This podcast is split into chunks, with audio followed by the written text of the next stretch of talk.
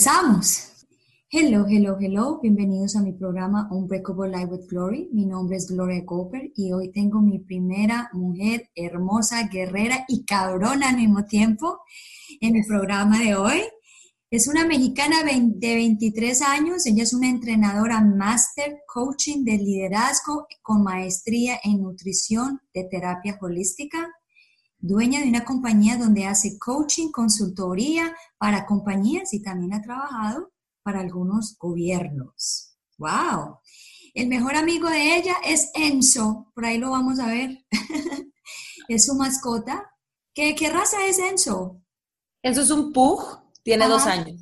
Hermoso. ella tiene unos padres excepcionales que han sido el gran apoyo para la vida de ella. Ha tenido la experiencia de trabajar en Sudamérica, en el Caribe, los Estados Unidos y en Europa. Ella ama, ama su trabajo porque le encanta la conexión con las personas. Ella dice que es una experiencia hermosa. Ella se siente bendecida porque puede experimentar diferentes culturas y a la vez conocer diferentes personas. Ana Monroy, bienvenida a mi programa. ¿Cómo Hola, estás? Muchas gracias, muchas gracias por esta invitación, Gloria muy bendecida y muy privilegiada de poder compartir contigo y con todos los que nos escuchan. Ana, yo estoy impresionada de 23 años y con tantas cosas y, y tan emprendedora, tan, tan luchadora, tan de todo. ¿Qué es eso? ¿A qué horas hizo todo eso? Hasta la fecha yo me lo cuestiono, te lo prometo que wow, Increíble, te felicito. La verdad que eres un, eres una mujer de admirar, 23 años y, toda la vida que te falta. Vas, a, llegar a, vas a llegar a la luna. Ese es el plan. Muchas gracias. Sí, la verdad es que mi Gloria, soy muy afortunada de haber empezado tan chiquita y tan jovencita. Creo que fui una de las, de las privilegiadas de poder encontrar un propósito de vida claro desde una edad muy temprana eh, yo creo que por ahí de los 14, 15 años fue que yo decidí dedicar esta vida específicamente al servicio de la humanidad y específicamente tanto al sector juvenil para poder crear ciudadanos responsables como padres y también a la mujer. Entonces, desde chiquita supe, esta es mi visión de vida, cual sea el camino que, que la vida o el destino me lleven, el propósito es servirle a la vida, servirle a la humanidad. Ana, para que la gente te conozca un poco, ¿cómo llegaste a, tener todos esos éxitos a, tan corta edad? Cuéntame acerca de ti, cómo, ¿cómo hiciste, cómo fue? Bueno, pues sí, efectivamente tengo 23 años recién cumplidos, cumplí en agosto, soy Leo. Ah. ¿Y qué tal? Ay, ay, ay, con razón. Considero que, que una de las características siempre de mi personalidad fue ser tan espontánea y tan accional, tan siempre de tomar acción, de ser perseverante, de ser muy disciplinada. Eh, tuve una vida bastante interesante. Considero que en mi casa desde que yo fui chiquita nunca faltó nada, gracias al trabajo de mis padres, gracias también a Dios, pero sí fuimos muy educadas de que todo aquello que queríamos en la vida, pues teníamos que trabajarlo. Y pues trabajar hoy en día, siendo jovencita, siendo mujer, en estos países que de alguna manera no están tan acostumbrados a tener este tipo de jovencitas con una experiencia así, pues la verdad es que no te lo voy a negar, sí fue bastante duro al principio, a pesar de que, de que siempre se me abrieron muchas puertas, sí fue muy, muy complicado. Al principio yo todo esto, todo este proceso lo inicié en un entrenamiento para jóvenes, líderes de México, ese era el propósito. Cuando yo llegué, yo conecté, me entrené, Estuve tres años capacitándome. A los 15 años aproximadamente tuve la oportunidad de dictar mi primer entrenamiento para jóvenes adolescentes y en ese momento yo supe que era mi lugar. Y a partir de ese momento, que fue hace ocho años, yo elegí no salir de una sala de entrenamiento en donde le podía servir al ser humano. A partir de ahí, pues ha sido ocho años de altas, de bajas, de, muchos no, de muchos te falta experiencia, de muchos estás muy chiquita, de muchos avísame cuando estés más grande. Así es. Y la verdad es que gracias a todos ellos, gracias a todos esos maestros, considero que se forjó en mí un carácter de una mujer comprometida, disciplinada, aferrada y hoy te puedo decir a mucha honra, cabrona. Entonces... Sí, señora. Tremenda cabrona. Cuéntame, ¿cuál ha sido tu momento de, realización en tu vida?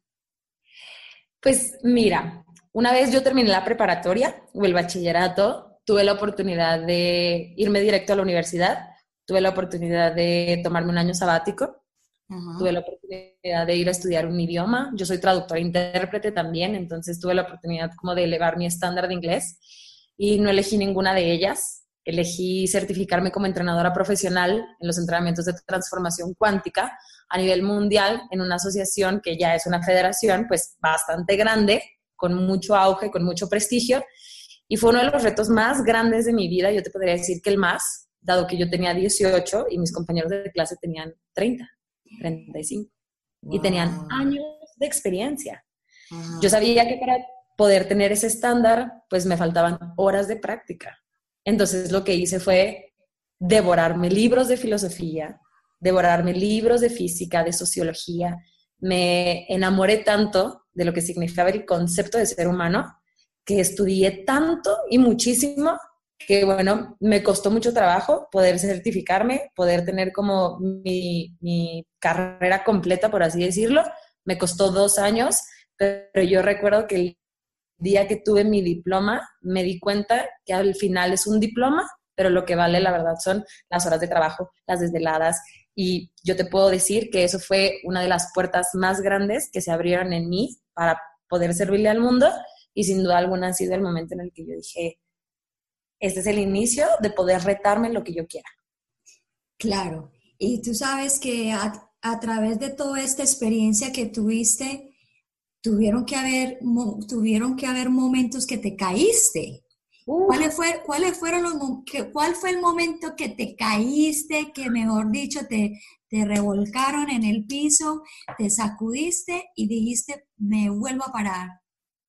Sí, varios. Híjole, varios. sí, te, puedo decir que, que sí, hoy los agradezco, ¿no? Hoy son quiebres que volteas hacia atrás y dices, wow, qué padre, me hicieron una mujer más fuerte, me hicieron una mujer eh, mucho más visionaria y, aferrada también a mi visión, pero no, sí, en esos momentos yo lloraba. Yo te puedo recordar uno fácil, donde, donde yo no me titulé la primera vez como entrenadora, eh, y recuerdo las palabras de mi mentor, John Hanley, eh, el creador de esta tecnología tan bonita, que él se me quedó viendo y me dijo, mira, ven, yo te hubiera certificado desde el primer día. Eres dulce, eres inspiración, eres una gran mujer, vas a ser una gran entrenadora, bla, bla, bla. Un discurso precioso. Y al final del discurso me dijo, y justo por eso no te voy a certificar. Oh my God. Y, te infló y después te, y después te desinfló. Claro, y lo que yo sentí en ese momento, la verdad, fue mucho coraje, mucha tristeza, porque yo decía, bueno, ¿qué me faltó? Sí. ¿Qué me faltó? ¿Qué me faltó? ¿Qué no hice bien? Eh, ¿Qué pude haber hecho mejor? ¿En dónde pude haber metido mucha más sustancia? ¿Qué me faltó estudiar? Y te estoy contando que yo me devoraba libros y estudiaba horas. Ajá. ¿Qué me faltó? Y al final entendí que no me había faltado nada, que fue una gran experiencia. Era yo muy jovencita, tenía yo 18 años, y una de las grandes enseñanzas que le aprendí a él fue que con el paso del tiempo adquieres experiencia y que la experiencia se basa también en años y en práctica. Entonces, yo puedo voltear hacia atrás y ver que la niña de 18 años que yo era en ese momento se convirtió en una mujer madura, cinco años después, estando sentada frente a ti, dándole gracias a la vida de haber sufrido un no por respuesta, pero también te puedo, te puedo recordar muchas veces que me cerraron la puerta, muchas veces que me dijeron, trabaja gratis, pues porque no tienes experiencia. Muchas veces me dijeron, ¿dónde están tus cartas de recomendación? ¿Dónde están, pues, sabes, los, los títulos y todo este tipo de papeleo, documento que nos piden para avalar lo que somos? Claro. Y yo recuerdo que una de las grandes maravillas fue que en medio de toda la gente que pudo haber desconfiado, el primero que me dijo, sí, confío, abrió la puerta de una gran visión. Claro, pero es que la vida es así, uno no, no la, la vida nunca va a ser a toda hora que sí, sí, sí, sí. Usted tiene que recibirlo no, no, no. Y si tú volteas la, la palabra no, es on. Entonces, Claro. entonces, como personas como nosotras que somos guerreras, cuando nosotros nos dicen que no, es un sí. Claro, es como, me estás diciendo que no, ahora más voy a lograr que me digas. Así es, es like, a, oh really, I'm on. es tremendo. Tú sabes que mi programa está dedicado a personas que, que sufren de depresión y ansiedad. ¿Por qué? Porque por mi historia, yo te, eh, te comenté que yo sufrí un secuestro en mi país por tres meses y aparte de eso, he sido una mujer exitosa y aparte de eso, pues he sufrido depresión y ansiedad y es lo más y lo más normal y lo más lógico, pero eso no me ha dejado a mí caer. Mi pregunta es, yo sé que tú tienes 23 años y yo sé que eh, quizá has pasado por muchos momentos difíciles y le he preguntado a varias personas por depresión y ansiedad. ¿Has sentido depresión y ansiedad en, en algún momento? Sí, sí. Ahora que, ahora que lo traes hacia el espacio, creo que no tiene que ver con, con un tema de edad, sino también de circunstancias externas, como la que tú compartiste en este momento. Pero sí, y la verdad es que te quiero compartir que fue de los peores momentos que yo he atravesado. Y, y yo creo que tú y la gente que lo puede escuchar y se puede sentir identificada puede darnos la razón de que no se puede explicar tan fácil con palabras. El sentimiento, el, lo que el cuerpo físicamente está experimentando. Yo recuerdo sudar frío, recuerdo haber tenido palpitaciones de 180 por minuto dormida, Eso es ansiedad. Sí, recuerdo haber tenido este, llantos, pero, pero de, de que se te va el aire y no puedes regresar. Y, y yo creo que todo esto se debió a, a, un- a una situación que yo viví eh, bastante dolorosa, que mi cuerpo dejó de reaccionar en general. Siempre he sido una mujer disciplinada también en mi alimentación, en mi ejercicio, en mi meditación. Eh, pero tuve un colapso a principios de este año donde todo mi cuerpo se desbalanceó. Entonces, claramente, anímicamente estuve mal, físicamente estuve mal, psicológicamente me afectó mucho y bueno, eventualmente mi área espiritual se vio muy afectada. Y yo recuerdo no querer comer y el no querer comer me llevó a no comer. Ya no era nada más un sentimiento de no querer, sino que ya mi cuerpo había recibido la señal de no comas. Y mm, recuerdo que esto me duró como seis semanas, donde mis papás me veían y me decían, pero, pero come, y yo tenía hambre y la comida no me bajaba. Y, y fue un proceso, fue un proceso muy largo de hablar con mi cuerpo, de, de pedirme perdón, de también tener la voluntad y la fortaleza de querer salir de lo que la circunstancia me había llevado hasta ese punto. Recuerdo que estaba en Nueva York, fui a, a un entrenamiento, también a capacitarme, porque eternos aprendices. Entonces me fui a capacitar a Nueva York, estuve dos semanas allá y una de las cosas más bonitas que yo aprendí en ese entrenamiento fue a, a perdonarme y a, y a, y a tener una, un diálogo conmigo donde a pesar de que todo pudiera estar mal, hablar conmigo y, y enrolarme en una conversación en donde todo iba a estar bien eventualmente. ¿Y perdonaste, perdonaste a la persona que te causó ese dolor? Sí, y sí, y te voy a decir que fue lo más bonito que aprendí, que hoy es una de las de los pilares donde me gusta compartir esta filosofía, es que pareciera que el perdonar a alguien más es un regalo para la otra persona, pero es un regalo infinito para mí, para la persona que así lo elige. Yo creo que el no perdonar y el no soltar hace más daño a quien no lo elige que a quien lo causó, de alguna manera. Entonces, cuando me di cuenta que no tenía que ver con la otra persona, cuando me di cuenta que no tenía que ver con terceros, cuando me di cuenta que era una relación mía, conmigo, en donde yo tenía la oportunidad de sanarme, no solamente emocionalmente, que la depresión y la ansiedad vienen de ahí, sino que ya mi cuerpo estaba reaccionando a eso, yo dije, no, esto no puede ser. Y recuerdo estar en Nueva York, recuerdo haberme pedido perdón con, con tanta compasión, sin juzgarme, y decirme, este es nuestro momento, aquí volvemos a empezar. Y recuerdo haber, haber comido un plato entero de sweet potatoes y decir, me lo como por completo. Y cuando me lo comí por completo, y te quiero jurar que yo nunca tuve un tema de trastorno alimenticio, nada. Simplemente la comida no me entraba. Y cuando yo vi ese plato dije, hoy volvemos a empezar, mi cuerpo reacciona, mi cuerpo está en excelencia y funciona en armonía perfecta, me comí ese plato y dije, ya. Ya se fue. Se fue. Pero tenías que pasar por eso y muchas veces la gente tiene que pasar por eso porque hay enseñanzas. Porque cuando uno está en una depresión, una ansiedad, uno tiene que tomar un alto en su vida y respirar y pensar qué es lo que la misión y el mensaje que le están dando a uno para uno trascender en la vida y ayudar a otras personas. Y eso lo vemos una vez salimos de ahí. La verdad es que es bien duro cuando estás en medio.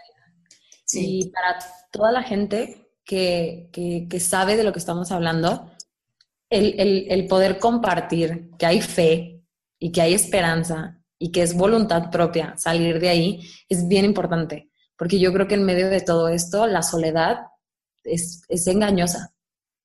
Es total engañosa y aparte de eso también eh, hablarlo. Ana, las cosas hay que hablarlas, hay que compartirlas para que la gente diga, oh, yo estoy pasando por esto, gracias, me voy, voy a hacer esto. Porque es que nada vale ir a una terapia, listo, usted paga la terapia, la, la, la, la, terapista te escucha, pero si tú no haces el trabajo, no vale nada ir donde la terapia. Claro. Y con, este, y con este tipo de temas que tú tratas aquí en tu podcast, la verdad es que son muy delicados. Requieren mucha compasión y mucha empatía. Total. Total. Ana, yo quiero que me hable de tu proyecto Ser Cabronas. Está de moda. Eso es, cuando yo vi ese, ese título, dije, oh my God, ese es como mi título para mí. Sí, ay, que te cuentes mi bebé. ¿Cómo fue que empezó? ¿Por qué escogiste ese nombre? Contame. bueno, de una siempre fue como mi, visión, te digo, servirle a la gente. Eh, ha sido también muy interesante con el paso de, los años de mi vida, que aunque la gente diga, uy, qué jovencita, la verdad es que viví de manera muy revolucionaria y, he tenido la oportunidad también de aprender, ¿no? De errores, de, de aciertos que he tenido en mi vida pero una de las cosas que me di cuenta es aprender a ser mujer, que es bien interesante. No diría que es complicado, pero es una aventura. Es una aventura eh, tener una relación contigo como mujer, de respeto, de armonía, de paz, pero también tener una, un carácter y una fortaleza y una armadura lo suficientemente capaz para enfrentar cada batalla que hoy en la sociedad vivimos, a las cuales nos enfrentamos, ¿no? Entonces, cuando yo empecé a analizar mi vida desde, desde mi área profesional, que fue lo primero que, con lo que me topé, me di cuenta que había muchos hombres y que siempre estuve rodeada de muchos hombres. Siempre tuve muchos amigos, muchos jefes, em, muchos colegas, muchos mentores, hombres, a los cuales adoré infinitamente, les admiré mucho, pero siempre había como esta pelea entre el hombre más, la mujer menos, y si la mujer quiere más, entonces pues se masculiniza. Entonces yo decía, ¿por? ¿Cómo es que vamos a encontrar entonces un equilibrio y una armonía? Y eventualmente, cuando yo estaba envuelta en mi área profesional, lo cual le metí muchísimo poder, también me di cuenta, bueno, a ver, Ana Monroy, piensa, ¿cómo vas a ser una mujer profesional exitosa en tu área profesional? ¿Cómo vas a ser una buena madre entregada con tus hijos el día que así lo elija? ¿Cómo vas a ser una buena mujer, esposa, novia amorosa y cariñosa cuando tu esposo o novio lo requiera? ¿Cómo vas a ser una buena hija para que tus padres, cómo vas a ser una buena amiga para que tus amigas? Y entonces yo dije, esto va a colapsar mi mente. Sí. ¿Cómo voy a ser lo suficientemente buena, lo que encaja de ser una mujer buena, que nos han educado en eso, en tantas áreas de mi vida con tanta gente? Sí. Qué complicado. Qué, qué presión tan dura. Es mucha presión. Claro. Y te entiendo porque yo he trabajado también siempre rodeada de puros hombres y uno llega a un momento que uno llega a la casa, No sé si te pasaba a ti y uno no sabía si uno es una mujer o un hombre. Claro, claro. No sabes cómo relacionarte. O sea, uno no sabe y, y, uno tiene que ponerse esa coraza y, ese, y esa piel tiene que volverse gruesa para aguantarle el tren a ellos. Claro.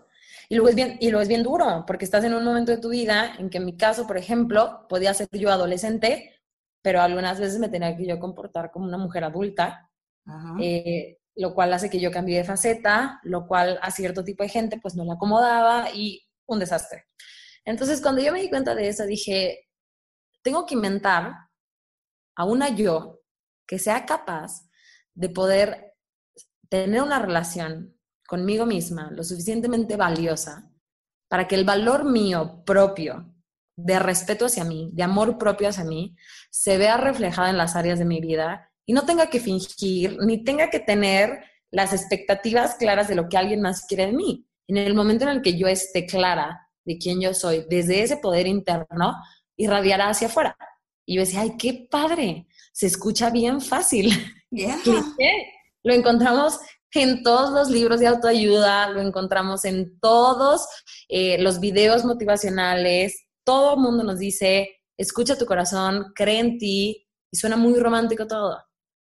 El problema es que cuando lo ponemos en la práctica, no es tan romántico. ¿Por qué?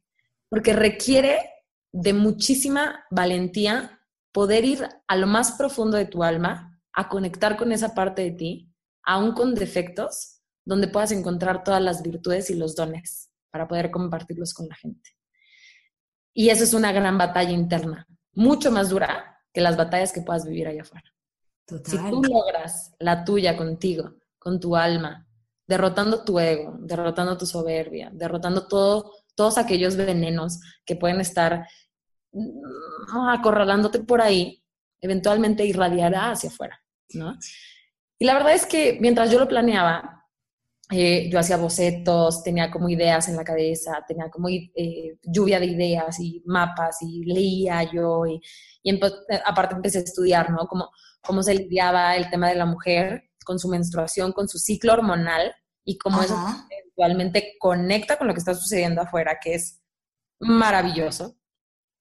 Entonces yo tenía mucha información, Gloria, de, de lo que significaba ser mujer, pero yo decía, tenemos que darle un giro a esto. Entonces me acuerdo que estábamos en el tráfico, esto es real, en el tráfico de la Ciudad de México, para quien no sabe, son horas atascada en el tráfico.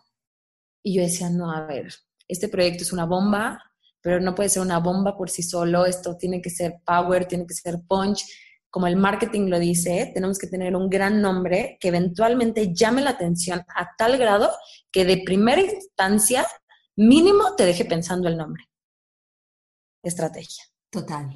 Y entonces lo primero que dije es como, ok, la mujer y sus estereotipos de belleza acerca de lo que significa estar de moda, cómo tenemos una idea errónea de la belleza, cómo Instagram y las redes sociales nos venden toda una parafernalia de todo lo que no conecta con tu alma y con tu ser, porque, porque parece ser real que las modelos de Victoria's Secret que vemos en Instagram son un estereotipo de cómo debe de ser, de que las mamás fit, que tienen un gran cuerpo, tienen una maternidad perfecta, y te venden todo este tipo de show muy bien hecho, pero yo, yo te puedo jurar que si le preguntas a una mamá que acaba de recién parir a un bebé, no está ni fit, no está ni maquillada, no está ni, ni, ni ha comido, yo creo, pero está tan entregada a su hijo que lo que menos le importa es poner una foto en Instagram, ¿no? Exacto. con todos estos estereotipos de belleza que hemos estado viendo y que hemos estado viviendo, con todo respeto a quien lo hace. Claro. Al final yo decía, esto no conecta. Y si no conecta conmigo, y no conecta con la de al lado, y no conecta con la de al lado, pues seguro también somos varias que no enchufamos ahí. Entonces yo dije, claro, ser cabrona está de moda. ¿Por qué? Porque ser cabrona es una mujer berraca, es una mujer echada para adelante, es una mujer chingona, es una mujer valiente, es una mujer fuerte. Eso es lo que hoy puede ser tendencia. Lo que hoy puede estar de moda es el valor propio.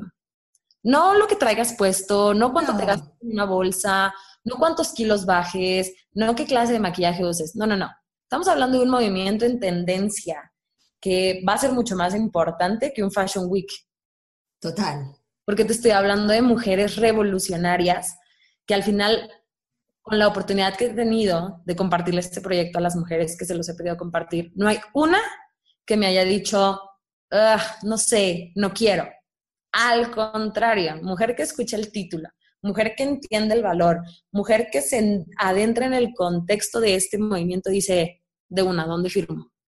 Claro. Tiene que ver tiene que ver con una cosa bien valiosa y es que estamos en una época en la que ya no podemos eh, deslindarnos de nuestra responsabilidad. Ya no. Llevamos muchos años como sociedad, como humanidad, dándonos cuenta que ni el gobierno va a hacer que las cosas cambien, que las futuras generaciones no van a salvar al planeta, que no, no, no. Esto tiene que ver de mí, conmigo, hoy, aquí y ahora, en este presente.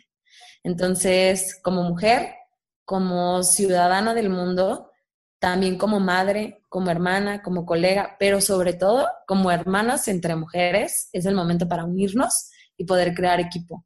También tenemos la evidencia de que entre mujeres hemos sido no muy amables las unas con las otras. No, la criticadera es impresionante.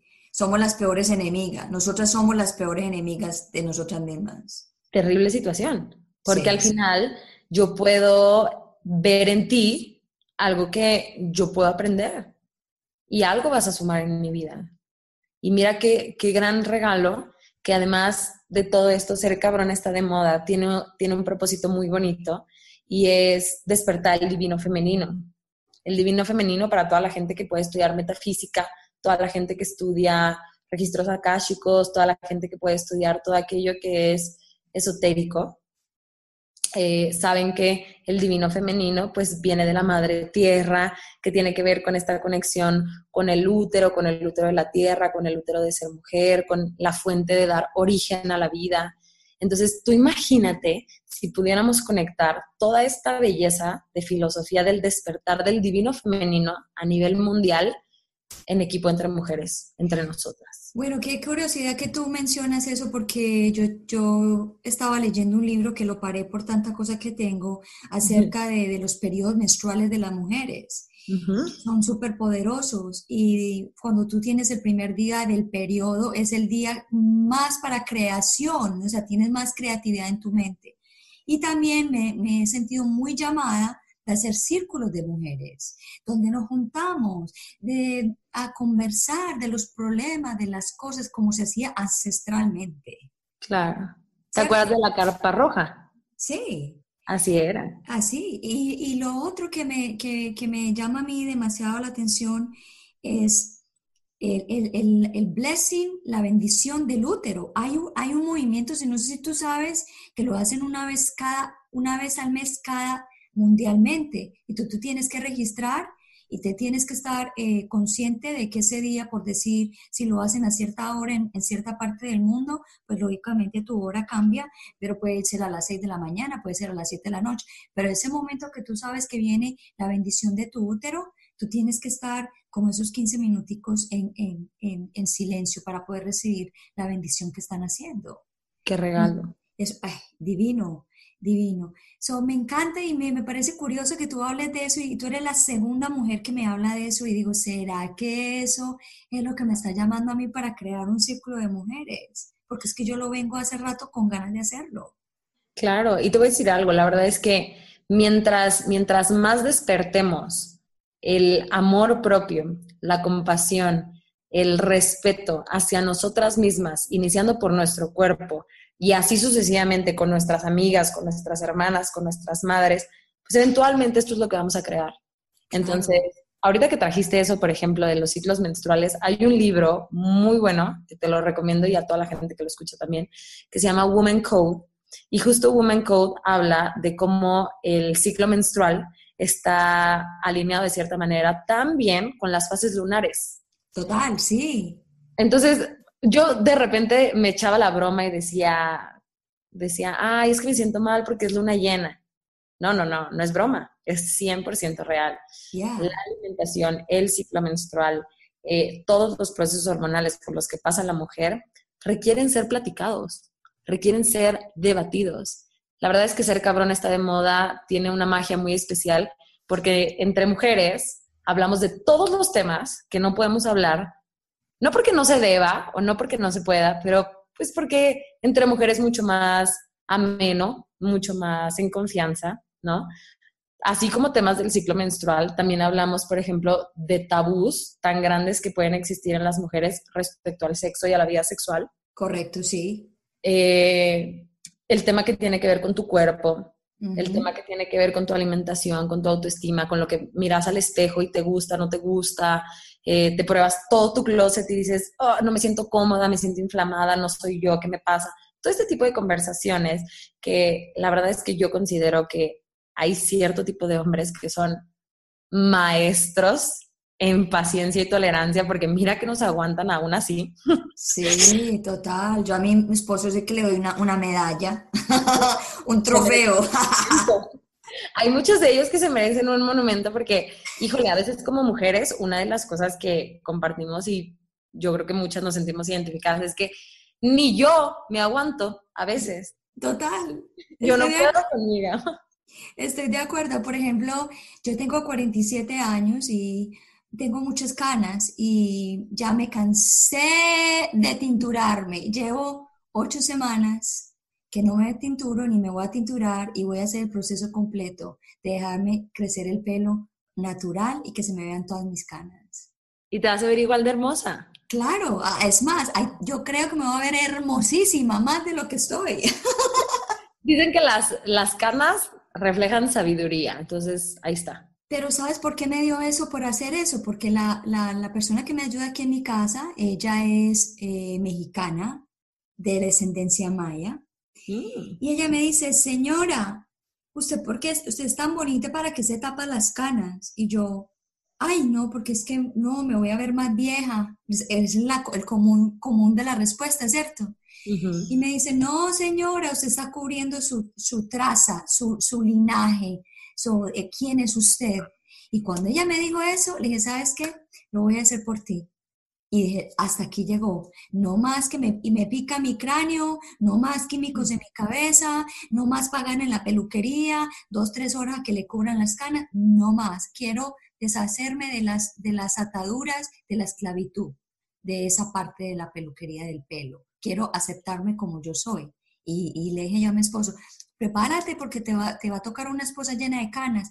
Ay, vas a ser como una abuelita, lo bueno, una abuelita linda.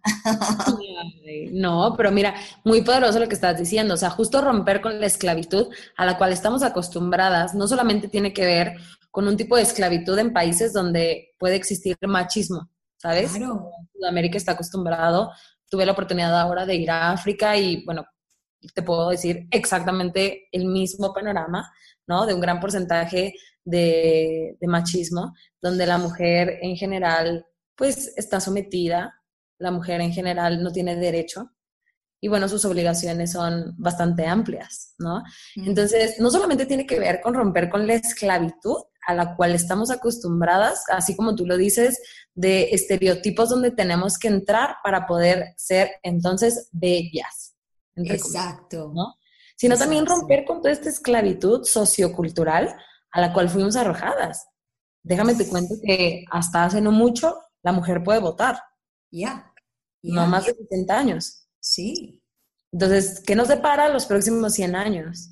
¿Qué, ¿Qué, nos esperan en los próximos 200 años? Estamos hablando de una nueva revolución que no tiene que ver, ojo, no tiene que ver con una pelea hacia el hombre, no tiene que ver con una lucha de egos, no tiene que ver con una lucha de poder, llámalo equidad si quieres, llámalo igualdad si quieres, pero yo considero que esto es un despertar. Es una educación, otra educación. Claro, mira, yo te voy a decir una cosa, una de las cosas más profundas que yo me puse a pensar últimamente es que así como si yo mujer me encargo de ser lo suficientemente consciente de quién yo soy conmigo y con las que me rodean, eventualmente yo le voy a dar vida a un hombre o a una mujer, ¿no? Pero en este caso supongamos que doy vida a un bebé, a un hombre. A un hombre, a un proveedor, a un proveedor. Y ojo, porque entonces ahí mi valor como mujer, como madre, se ve duplicadísimo, porque no solo soy la esposa, ni no solo soy la amiga, ahora quiere decir que en mis manos también está educar a un hombre que no sea violador, que no mate, que no secuestre y que no golpee.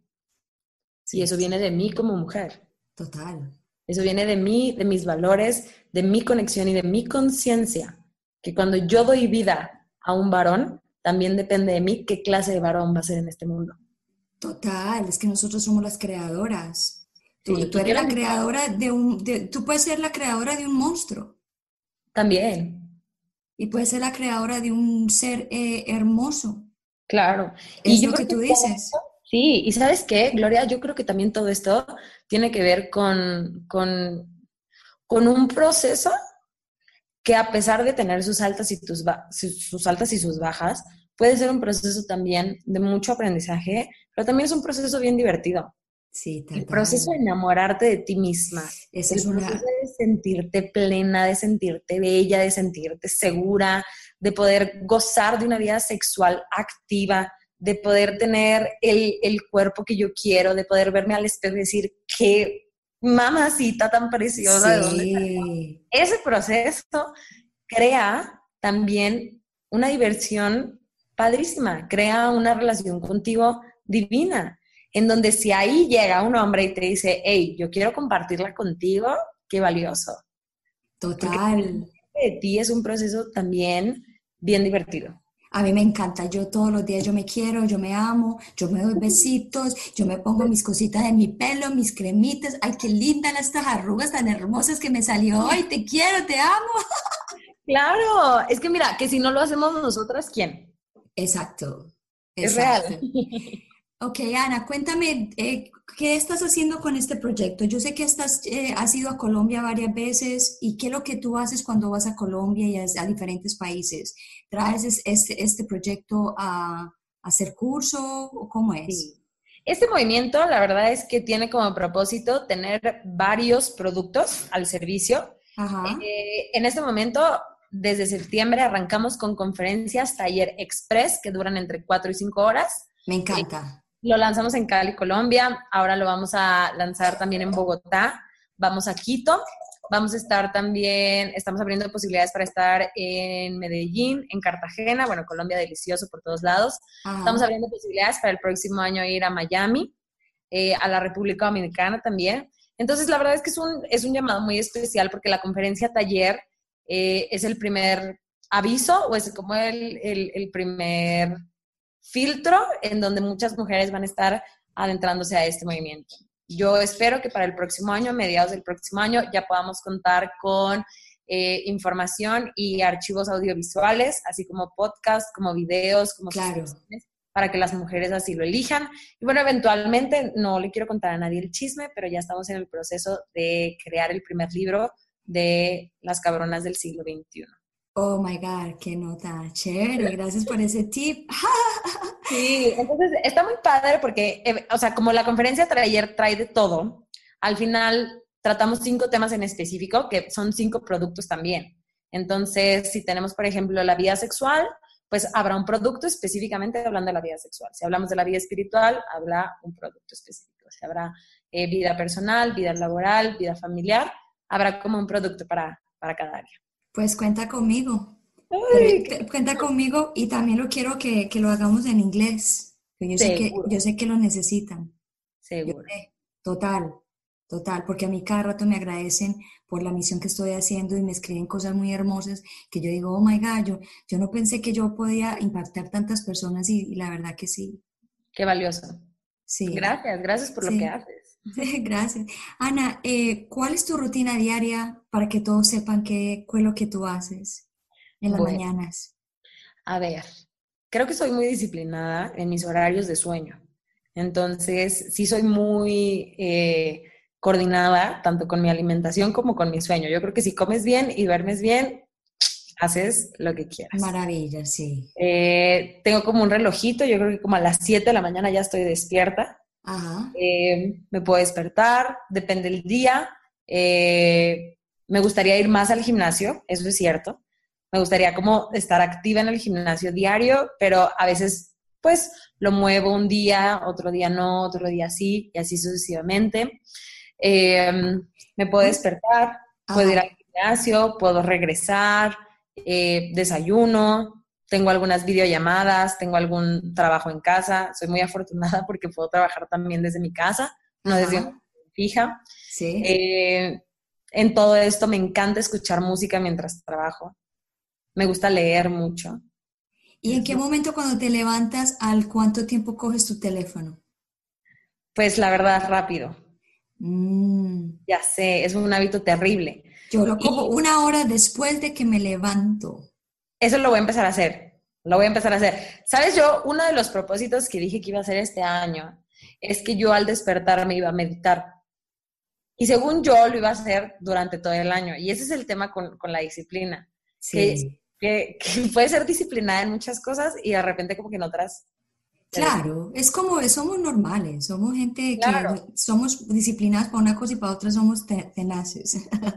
Yo te voy a contar, al principio meditar en la mañana me gustaba, pero le agarré como más cariño para meditar después en la tarde. En la nochecita. En la nochecita. eh, ¿Y, a qué, hora, y a, qué hora, a qué hora suelta el teléfono en la noche?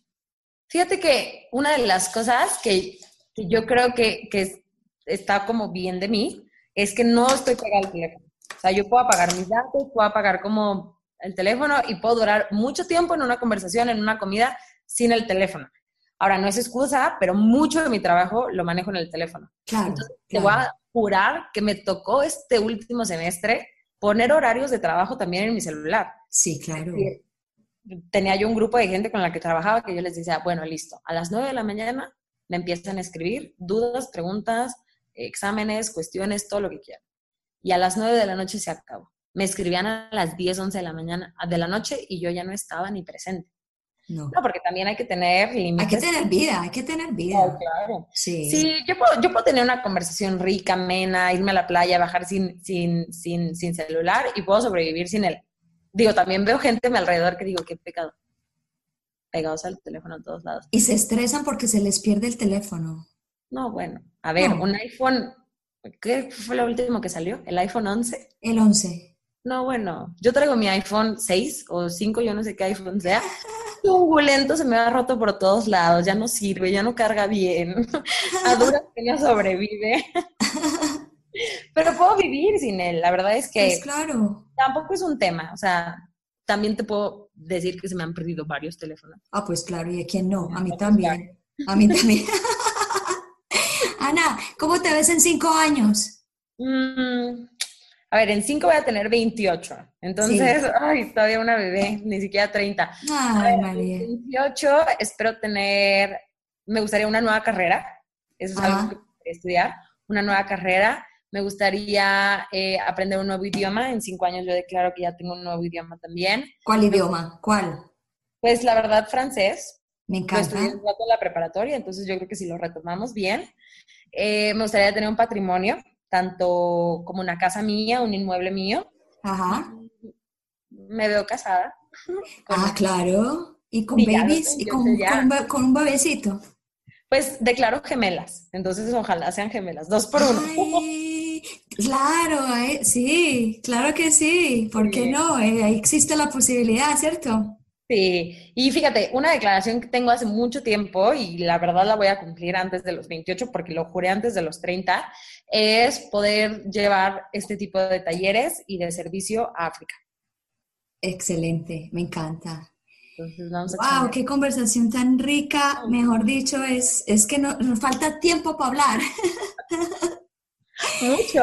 Ok, te voy a hacer las tres últimas preguntas que le hago a todos mis eh, invitados. Vale. Aquí va la primera. Descríbeme tu, tu propio ser en una sola palabra o una frase.